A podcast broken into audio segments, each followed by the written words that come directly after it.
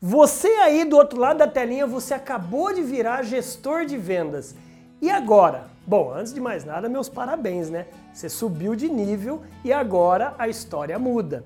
Eu acho que o primeiro desafio seu é continuar mantendo o respeito que você tinha da sua galera, só que agora em níveis diferentes.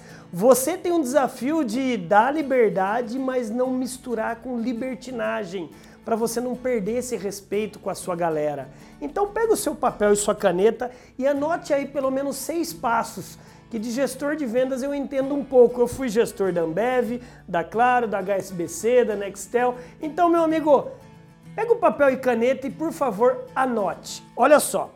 É, número um, seja humilde, não fique estrelinha. Não é porque você foi promovido que você vai começar a humilhar todos os vendedores que trabalhavam com você. Se você foi promovido, mérito seu, pela sua competência, pelas suas habilidades e por suas atitudes. Então, mantenha a humildade. Número dois, se credencie para ajudar.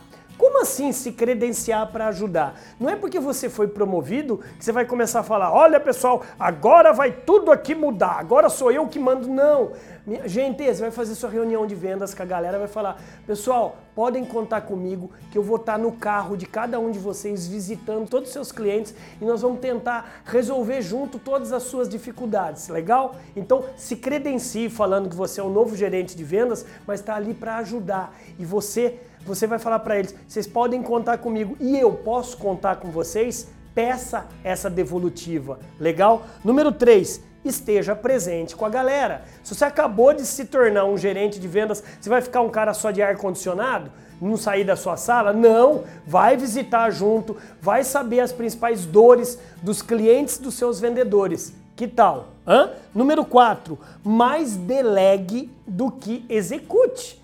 É, não é porque você acabou agora de virar gerente de vendas que você vai também continuar a vender. Não, você vai começar a delegar. Vai dar vontade de você continuar a vender, mas você agora é o gestor. O seu papel é gerir processos e liderar pessoas. Então delegue, pare de centralizar as coisas em você. É, eu sei que vai ser difícil no começo, mas tente e comece a fazer todos os dias. É, número 5 e penúltima. O gestor, ele deve ser bom gestor de processos e bom líder de pessoas. Eu já falei isso, mas repito, o seu papel é dúbio, é saber gerir processos, ou seja, rota, indicadores de performance, o que deve ser mudado, administrar estratégias de cross-selling, upselling, etc, etc, etc. Utilizar de técnicas de neurovendas e neuromarketing, que eu sou até suspeito, eu sou PhD nisso, eu dou aula numa universidade norte-americana. Então, pense, você gestor tem que fazer isso e liderar, saber motivar,